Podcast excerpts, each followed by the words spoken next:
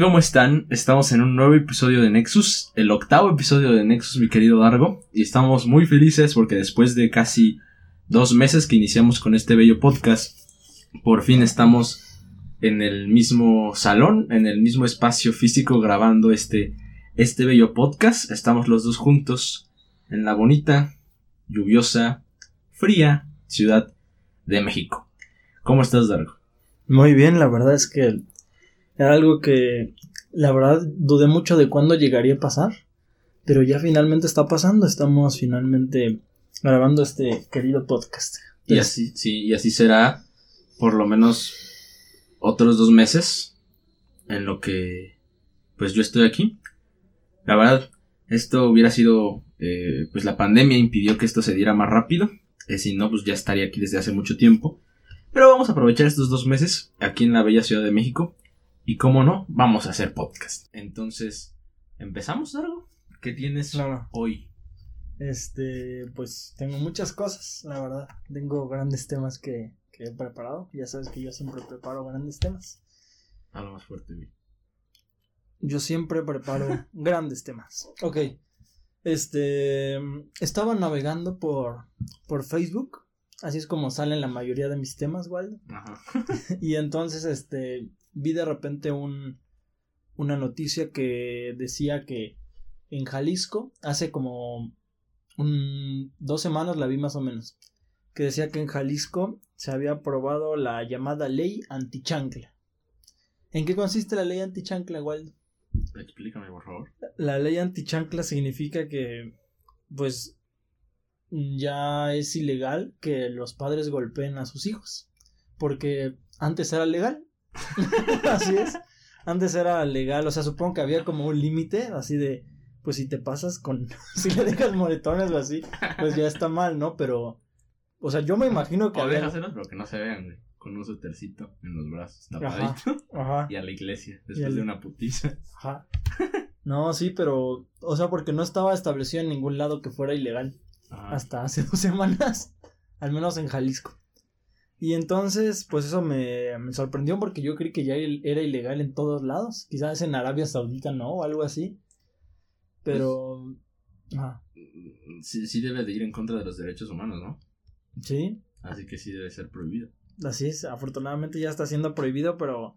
Pero lo que me llamó más la atención es que había muchos comentarios de padres diciendo, no, y luego, ¿por qué se quejan que son delincuentes? Ajá, llegó el visto. Porque aparte de lo, esa nota como que la retomaron varias, varias páginas y salió una de noticias de Oaxaca que ponía esa cosa, ¿no? Yo creo que los años nada más leyeron el encabezado y pensaron que iba a aplicar para Oaxaca. Ajá, porque no decía, ajá. Entonces, no, sí había muchos comentarios diciendo, no, por eso salen vagos o por eso luego se creen, luego no controlan a sus niños chillones y nada más les dan el smartphone. el teléfono inteligente porque esos niños ya salen con el chip integrado. No, pero sí es, es increíble cómo ellos piensan que realmente está bien, güey. Que está, que está bien golpearlos. Sí. O porque los quieren, no sé. Esa es su excusa. Pues yo creo que, o sea, el, argumento de esas personas es que está bien. O sea, porque para ellos está, están de alguna manera educando a sus hijos. Ese es el principal argumento que yo, que yo este, alcancé a leer. Pero pues yo creo que pues puedes educarlos de otras maneras, o sea, eso es educar a la gente como cavernícolas. Ajá, es, y aparte ellos dicen eso porque ellos crecieron así, entonces hay niños diciendo, yo crecí puteado y mírenme. exactamente, exactamente. Soy buena persona. Ajá. ya vi, yo vi uno que decía, este, un putazo a tiempo es mejor que, que, un, que una encarcelado o algo. Me acuerdo que decía. Pero sí, o sea, hay gente que de plano sí lo defiende mucho porque es como, como lo educaron. ¿A ti alguna vez te, te dieron un correctivo tus padres? Sí, no, no fue, creo que nada más una o dos veces. Y me pasó. eh, me, me quería, me iban correteando ahí. No me acuerdo con qué me iban correteando. Ajá. Pero pero pues me iban correteando. Ajá. Me ganó la risa, güey. Ajá. Y me empecé a cagar de risa. Ajá. Y entonces yo decía, no. Pero me estaba riendo, güey. Entonces ahí me agarraron. Pero si acaso me dieron uno o dos. O sea, no me, no, no me pegaron así bruto. O sea, no era algo recurrente. No, era ya cuando de plano eh, se colmó la paciencia de mi madre. no, pero aún así, este No sé, o sea, ¿por qué pensarías que está bien pegarle a un niño que según quieres, güey? O sea, yo no podría. No, pues yo tampoco, pero. Pero es que yo creo que es eso, o sea, porque lo ven como. Como. Quiero enseñarle que, por ejemplo, si es un niño que. Que vio. Iba en la tienda y se le antojó un chocolate y su mamá no, lo, no se lo compró. No se lo quería comprar. Esa, el niño lo agarró. Y entonces, este, pues le quiere demostrar que está mal agarrar un chocolate, ¿no? Y yo creo que eso es la, es la explicación, pero yo creo igualmente que pueden haber otras formas de enseñarle al niño que está, que está mal hacer eso. Ajá. Pero no, no hay que, o sea, yo diría que tampoco hay que polarizarlo, porque si decimos, o sea, no está bien pegarles, ¿no? Y decirle, no, no robes ese puto chocolate. Pero tampoco estaría bien decirle, ay, no, mi niño, ten el chocolate, no, ese, no, mi niño. Entonces, si quieres te lo compro. pero no andes robando. Ah, está bien. Ajá. Este, tal vez lo que yo haría, si fuera padre, sería en ese momento no pegarle, pero hablarle fuerte. Y de, hacerle entender que está mal, ¿no? Pero no, no, no hacer como si no hubiera pasado nada, pero tampoco golpearlo. O sea, hablarle fuerte, claro. O sea, que note que el, niño que estás enojado y que, que, estás haciendo algo malo a partir de tu voz. Ya. Sí, yo creo que eso es lo mejor. Yo creo que sí Sí, porque si le educas a los niños a golpes, pues te van a tener miedo después y pues eso puede salir peor. Y puede perjudicar mucho la relación. La relación y puede, pues puede, aunque suena de forma, puede traumar a los pobres niños porque, pues imagínate a alguien que te debe de proteger, que te esté golpeando. Y mira, también yo te digo de lo que estaban diciendo, o sea, es otra generación por completo. Y pues yo creo que, pues al, al fin y al cabo no sé si podría juzgar que que, que por, como ejemplo, ese ejemplo que dices de, mírenme, yo me golpearon y estoy bien, pues a lo mejor sí están, sí puede que sean unas personas que no roben o que sean honestas, pero pues a lo mejor tienen problemas con sus, con sus figuras este, paternas o maternas. Seguramente. Ajá. Yo creo que ese es el principal problema. A mí, este, a mí tampoco me, me golpeaban, pero Yo me acuerdo, imagínate, yo me acuerdo que una, una de las pocas veces que me trataron de, de corregir, ya ni me acuerdo por qué. Yo estaba corriendo, igual me estaban persiguiendo. Y entonces llegué a mi cuarto y cerré la puerta y le puse seguro. y entonces mi, creo que era mi papá, sí era mi papá y me estaba, me estaba tocando para que le abriera. Yo no le quería abrir. Y entonces ya me dijo, bueno, ya no te hago nada, pero ábreme. Y le abrí y no me hizo nada. Entonces, pues la verdad es que jamás me, jamás me hicieron nada. Y miren, soy un hombre de bien. Entonces yo creo que sí es una buena manera de... Yo creo que es una mejor manera, como tú dices, hablarles claro y demostrarles de otras maneras que las cosas, cómo es que deben de hacer las cosas porque no o castigarlos O castigarlos. Pero no creo que sea la, mejor forma de hacer las cosas igual. No, sí, definitivamente no. Pero bueno, eh, cambiando un poco de tema, Dargo. Ajá. Yo traía un tema bastante personal. Ok. Bastante personal, así que vamos a abrirnos a nuestros escuchas de algo. Ok. ¿Tú, viste un, tú viviste un proceso hace dos años, tres años, cuando iniciaste la prepa, Ajá. de cambio de ciudad, de casa y en general de todo el ambiente. Porque tú te pues, desarrollaste casi toda la mayor parte de tu vida en Oaxaca. Ajá. Y al iniciar la prepa, te cambiaste a la Ciudad de México. Entonces, ahorita hay muchas personas que en un futuro cercano o no tan cercano van a hacer ese, ese proceso de cambiar, de cambiarse de ciudad, ya sea de la Ciudad de México a Guanajuato o Guadalajara, no sea la ciudad que, que sea. Entonces, ¿qué le podrías decir a esas personas que van a vivir ese cambio y te lo pongo no solo para que le des consejos a, esos güeyes, sino porque yo estoy viviendo esa, esa parte en este momento. Y yo, y, y, y, sé que es un, o sea, supongo que en su momento cuando decidiste hacer el examen para la prepa, y tú estabas decidido, ¿no? Que ibas a hacer el examen, que querías hacerlo, que querías estudiar allá. Ajá. Y en ese momento no tenías ningún tipo de... ¿Duda? Duda. O de sentimiento triste, güey, de que te ibas a ir. Ajá. Y te lo digo porque a mí me pasó. Cuando decidí hacer el examen de admisión en diciembre, yo en ningún momento pensé que iba a extrañar o que iba a que me iba a doler partir de mi casa, vaya. Entonces, ayer yo llegué a Ciudad de México el 26 de 25, no, sí, 26 de septiembre. O sea, este podcast va a salir todavía en unos cuantos días. El martes, ah. Entonces, ayer yo salí de mi casa acá a tratar de empezar una nueva vida. Mamá, voy a probar suerte en la ciudad. Sí, y eh, les digo que oh, eh, pues esta pandemia afectó a todos y obviamente también afectó este plan.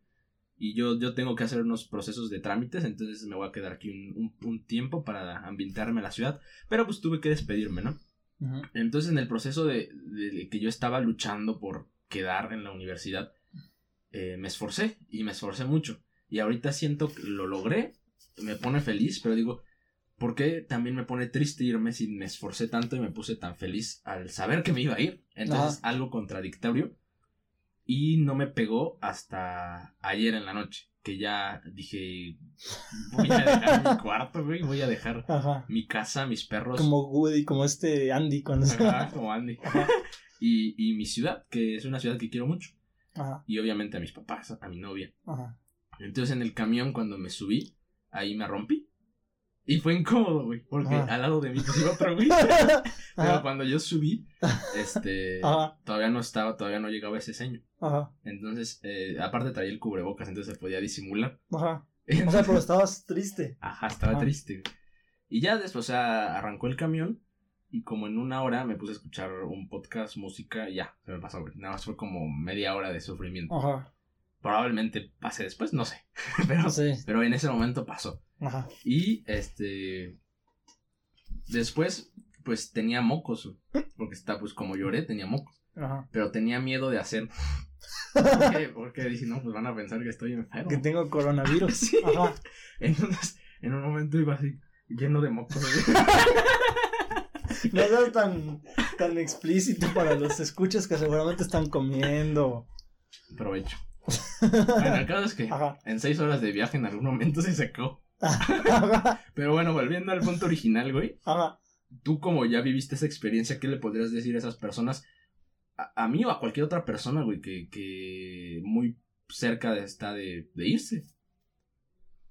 No, pues es una pregunta, una pregunta muy difícil porque pues cada persona tiene su, su situación muy diferente. En este caso tuyo, pues yo creo que estás tomando una buena decisión porque, este, pues yo creo que sí es un proceso de, independientemente de, de lo que quieras, estoy yo también llorando, ¿no? Independientemente de lo que quieras estudiar, que en este caso pues sí puedes encontrar una mejor oportunidad de estudio. O sea, yo creo que sí es una, un proceso que te deja, o sea, que te hace crecer. Yo en mi caso, pues yo estuve aquí, este, pues viviendo con mis abuelos, entonces no, no fui completamente independiente como, como tú seguramente sí lo serás. Pero la sufriste. Ajá, sí, o sea, pero aún así involucró cambios porque pues yo tenía que, o sea, pues a mí, a mí, mis, si tenía que tener distancias largas, pues mis papás me llevaban allí en Oaxaca, ¿no? Ajá. Este, o, o yo tomaba un camión, ¿no? Pero, pero de todas maneras no es lo mismo andar ya aquí en el metro. Y sí fue, sí fue, sí fue complicado, porque, este, pues, o sea, tampoco te voy a decir que es un reto así como de imposible, pero sí te cuesta ada- adaptarte. Porque, pues, no, no estás acostumbrado a andar, ¿no? Y yo creo que, yo creo que la movilidad es una de las, de las cosas más, más, más, Intimidantes. Ah, más intimidantes porque, pues aparte uno que viene de, de provincia, pues sí lo intimida la gran ciudad, la verdad. Este, y yo creo que sí es un proceso que tienes que tomar con cuidado porque yo me acuerdo que, por ejemplo, una vez, este, uno de mis primeros, uno de mis primeros días, me, yo que me, iba a quedar de ver con un, con un, este, con un amigo que igual venía, que igual venía de visita a la ciudad. Pero yo acababa de, yo salía de la prepa a las nueve y a mí se me hizo muy fácil decir, no, pues voy a, porque él estaba en el centro, no, pues voy a verlo al centro, a las nueve. Y entonces yo le dije a mis papás, papás, voy a ir, ir, ir a ver a mi amigo al centro a las nueve. Yo, yo acababa de salir como a la prepa a las nueve y, ahí, y pues me iba a hacer al menos una hora, como mínimo al centro. Y mis papás me dijeron, no, estás loco. Y entonces yo creo que eso es, o sea, por, al final ya tomé, terminé viniendo aquí, tomé un taxi porque pues o me hubiera muerto, yo creo. este, y sí, sí tienes que tomar esa parte con cuidado, pero yo creo que lo que más también te puede costar trabajo es este, pues eso que dices de, de dejar tu, tu ciudad, porque es complicado. Más cuando después, pero es padre porque después cuando regresas ya sientes como la nostalgia. Sí, supongo. Este, pero yo creo que es algo muy bueno porque te va a ayudar a crecer, a crecer personalmente. Y un consejo que podría darles a todos, a todos los compañeros foráneos, es que, es que yo creo que independientemente de, los casos que vas a, del caso que tengas, vas a tener más, o sea, algo que va a ser casi seguro es que vas a tener muchas más libertades. Sí. Porque este, pues vas a poder, vas a poder, este, de alguna forma como no estás con tus papás, pues vas a tener más chance de, de moverte a donde tú quieras. Y, por ejemplo, en tu caso, pues vas a, si vives solo, pues puedes llegar tarde y tus papás ni cuenta se dan. Entonces yo creo que hay que, o sea, eso está padre, pero hay que llevárselo un poco tranquilo. Yo creo que eso es lo, lo único que, que hay que tener, pero yo te felicito, Waldo, por tomar este, este gran proceso y espero que ya no vuelvas a tener más momentos de, de ruptura. Aunque yo creo que sí, aunque yo creo que sí los tendrás porque es un, un proceso.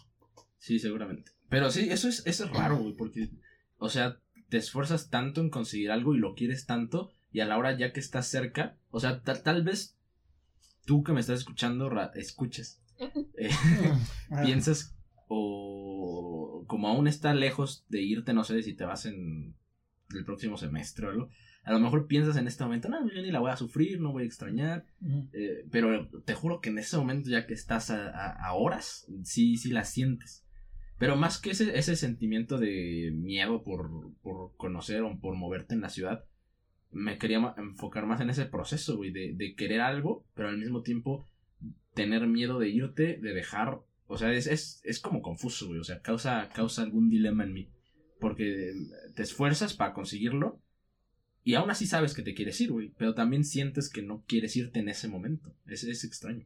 Sí, pues es que si te eliges una, una decisión, de todas maneras, o sea, siempre que elijas una decisión vas a tener que renunciar a otra cosa. En este momento decimos los economistas que es tu costo de oportunidad. aprendiendo economía con David. ¿Cuándo llevas estudiando? Llevo... Un mes. Dos meses. Dos meses. La verdad es que soy, yo diría, menos que un economista primerizo, pero pero aún así. Este, pero sí, yo creo que en esta, en esta ocasión, pues a lo que estás renunciando es, pues a, a los amigos, a tu novia que, que, tienes, que tienes allá y a la posibilidad que tendrías, a las comodidades que tendrías si te quedaras allá. Sí. Que quizás ahorita no lo notas, pero, pero pues ya lo vas a ir notando con el tiempo. Pero yo creo que es un, es una, una buena, una buena oportunidad, pero antes, yo creo, ahorita que estamos tomando estos temas educativos y aprovechando que no, este, que no tenemos este, muchos temas preparados el, día de hoy. este, ya, este, Waldo, vas, vas, estás a un, a dos días de empezar tu carrera universitaria en la máxima casa de estudios. Así es. En la Facultad de Estudios Superiores Acatlán. Sí, además, todo el tiempo desde que iniciamos el podcast hasta hasta el día de hoy, no he hecho nada. Y se los he dicho en, los episodios, pues no he, no he, hecho nada. He sido un Bill Nimi. Entonces, va a estar interesante ver ahora cómo se coordina la escuela, el podcast, todo, ¿no? Obviamente, pues lo vamos a mantener, no tengo duda alguna. Bueno, pero sí. A, a dos días de entrar, hoy Tú ya llevas dos meses. Es en línea. Es mierda. Es horrible. Sí. Pero pues, ¿qué le vamos a hacer? Pero dime tú, Sí, porque algo que, algo que yo creo que es muy padre es decir tus, decir tus, tus ideas a la, o sea, decir tus ideas que tienes en este momento sobre entrar a la facultad.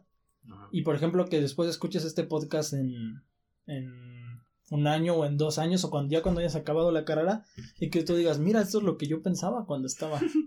Entonces, que dime, Waldo, ¿cuáles son tus, tus metas? ¿Cuáles son tus, ¿Qué piensas que va, que va a pasar ahí, Waldo? Ah, pues la neta. ¿Cómo crees que va a ser el ambiente? ¿Cómo crees que va a ser tus profesores? Cuéntame, Waldo. Yo, confío en que los profesores son de alta calidad. Antes de elegir la, la escuela, ya, ya me los habían recomendado y la escuela me lo habían recomendado. Ajá. Entonces yo estoy confiado plenamente en que es una calidad muy alta en educación. Ajá.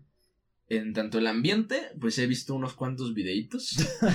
Se ve una gran facultad, una bonita facultad. Es la segunda facultad más grande de, toda la UNAM. Y CEU está, o sea, Ciudad Universitaria, está compuesta por varias facultades. O sea, en general, no es una facultad ciudad universitaria. Entonces, si consideramos eso, Acatlán es la facultad más grande de la UNAM. Ajá, sí. Este, es muy bonita.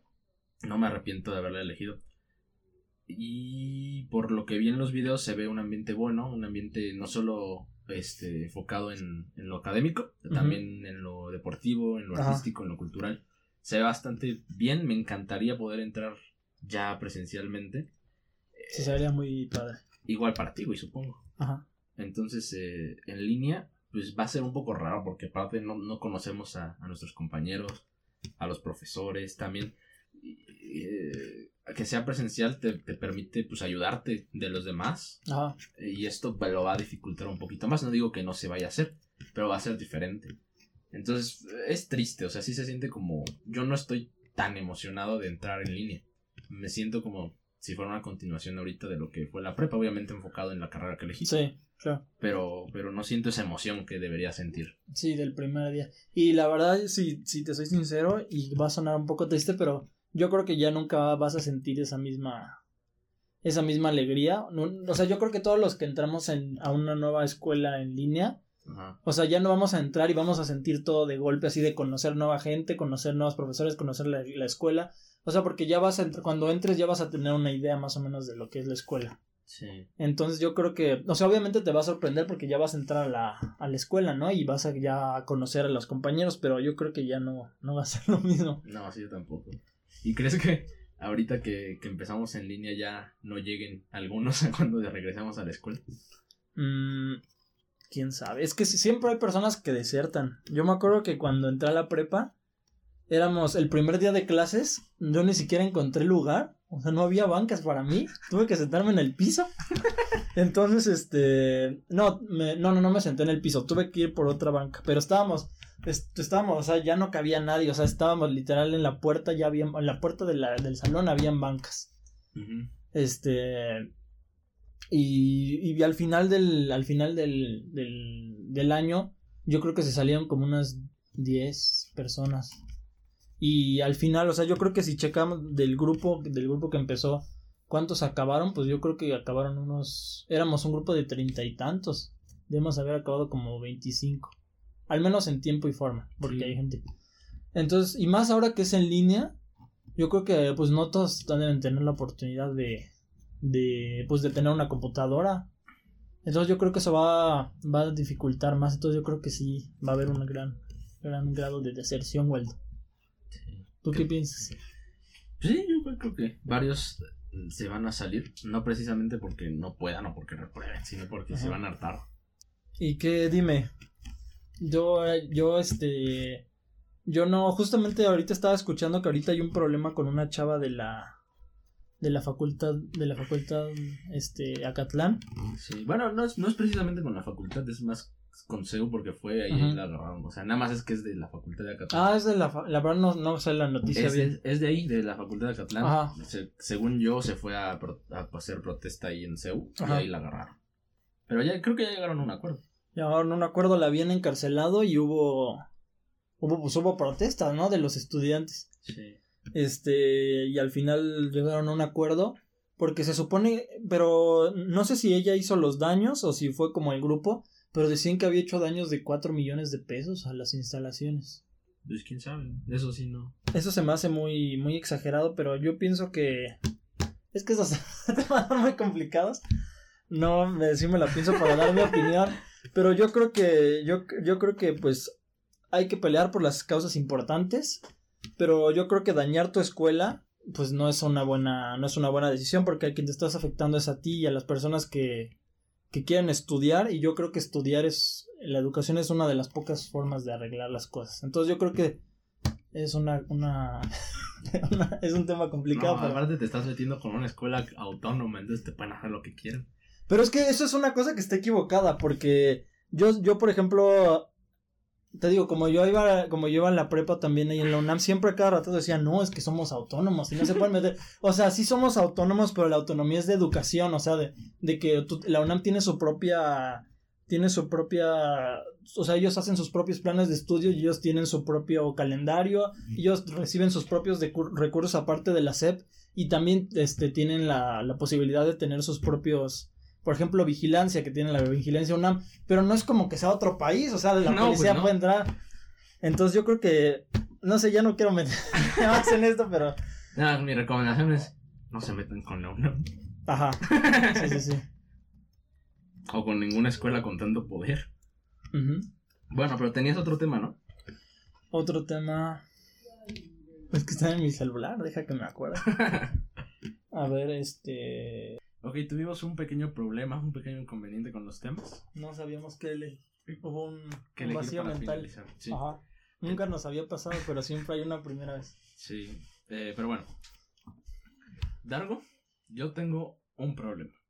No, Yo soy, yo soy fiel seguidor. Bueno, desde muy chico me gusta ver gameplays. Ajá. O sea que ahorita ya no veo tanto, pero cuando era más chico sí veía bastantes gameplays de lo que sea, de lo que sea.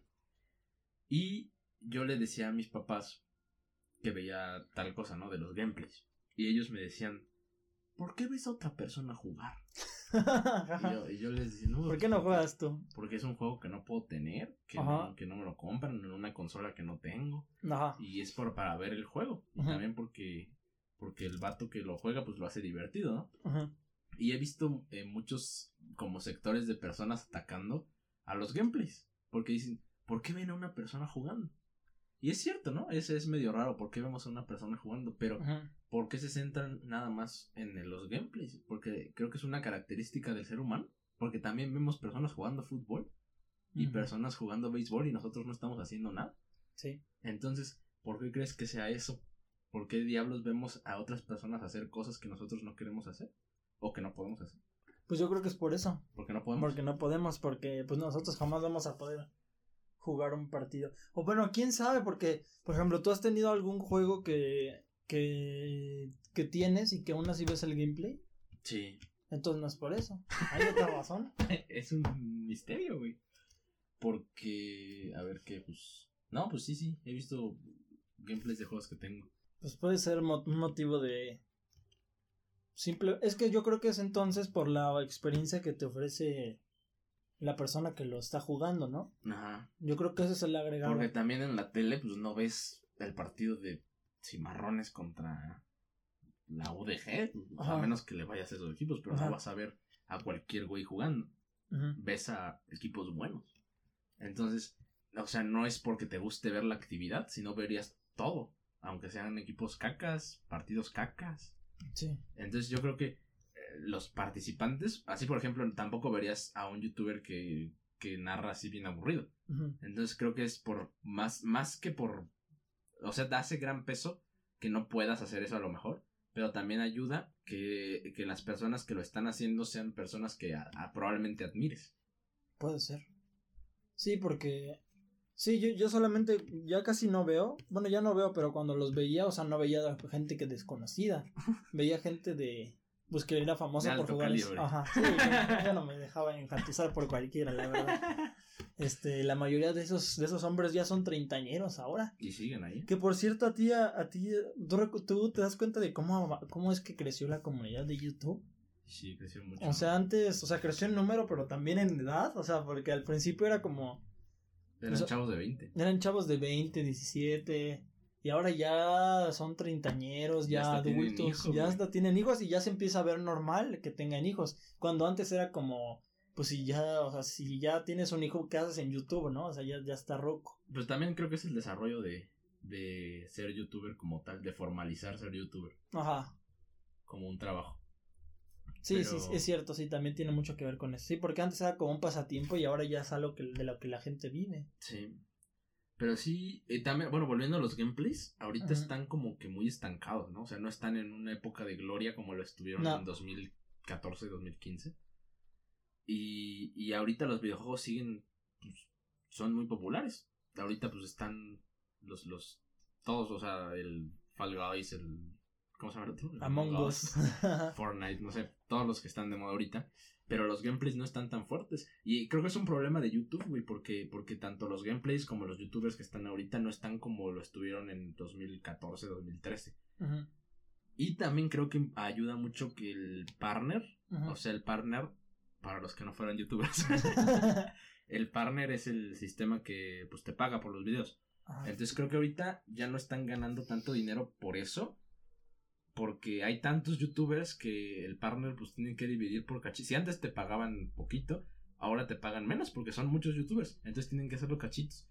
Y, y los que ganan bien pues son por, por publicidad ajena, que los contratan empresas para promocionar. Entonces creo Sí. que YouTube está en un bache con los gameplays. Es que yo creo que es como, como, pues como todo, o sea, llegó, iba subiendo, llegó un pico y pues ahora ya.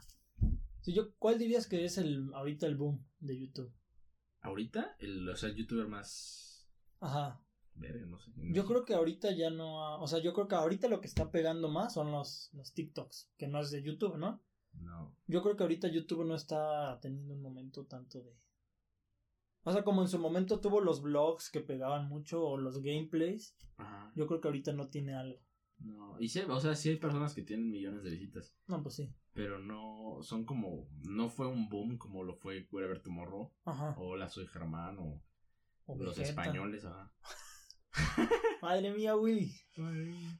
pero bueno creo que hasta aquí lo vamos a dejar güey ya no Vale. sé cuánto llevamos aquí aparece 36 minutos debemos de llevar unos 32 así que pues tienes algo más que agregar para finalizar nuestro primer episodio Nuestro primer episodio en en físico. ajá No, pues yo les pido por favor, queridos escuchas, que compartan los episodios porque íbamos muy bien. Nuestro. pero hay que empezar por compartirlos nosotros mismos cabrones No, sí, a mí se me olvida, pero esta vez ya no se me va a olvidar. Este, el episodio pasado. El episodio antepasado le fue muy bien. O sea, yo creo que no es el más escuchado, pero si lo comparas con el tiempo que lleva, yo creo que respecto a su, a su momento, yo creo que sí ha sido el más escuchado. Pero nuestro episodio inmediato anterior, sí fue la verdad el peor en la historia. Entonces, por favor, ayúdenos porque estamos haciendo como los gameplays. Llegamos a nuestro pico y ya estamos de bajada. Entonces, por favor, escúchenos, compártanlos. Siempre estaremos dispuestos a, a- a hablar sobre las opiniones que aquí se han, se han mostrado. Y muchas gracias por escuchar. ¿Con qué canción acabamos el podcast? Ah, no sé. Pero antes de decidir la canción, ¿qué te parece? O sea, no digo que en el próximo episodio, sino en algún momento que querramos, te ven- vendría bien un pregúntale a Nexus. va, va, va, va, va. En algún futuro. Podemos ir acumulando las preguntas de una vez si gustan.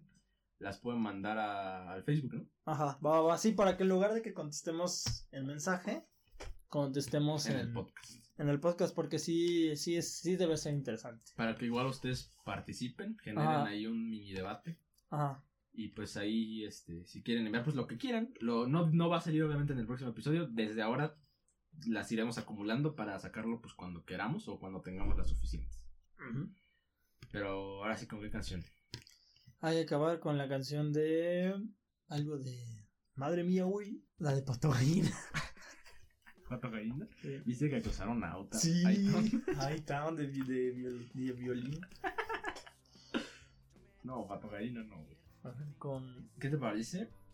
Como hablamos de YouTube, de épocas doradas, ¿qué te parece que si ponemos... No, creo que es una mamá. A ver cuál. Una canción de Cambia. De Hola, soy Germán. Pues si quieren, está bien. Es una buena canción. Está bien. Ok, entonces los dejamos con esta rolita de... El que algún momento fue mi youtuber favorito. Y ahora ya no sube videos. Así que... Pues entonces esperamos las respuestas, que diga sus, sus preguntas. Y nos estamos viendo el próximo martes. Recuerden que este episodio... Así que... ¿Quieres decir algo más? Ah, nada más, tengan una bonita semana, tengan un buen inicio de semana. Y si van a iniciar clases, pues mucha, mucha, mucha suerte. Así es. Esto ha sido Nexus. Hasta el próximo martes. Y así termina nuestro primer episodio. Físico. Así es. A ver ya.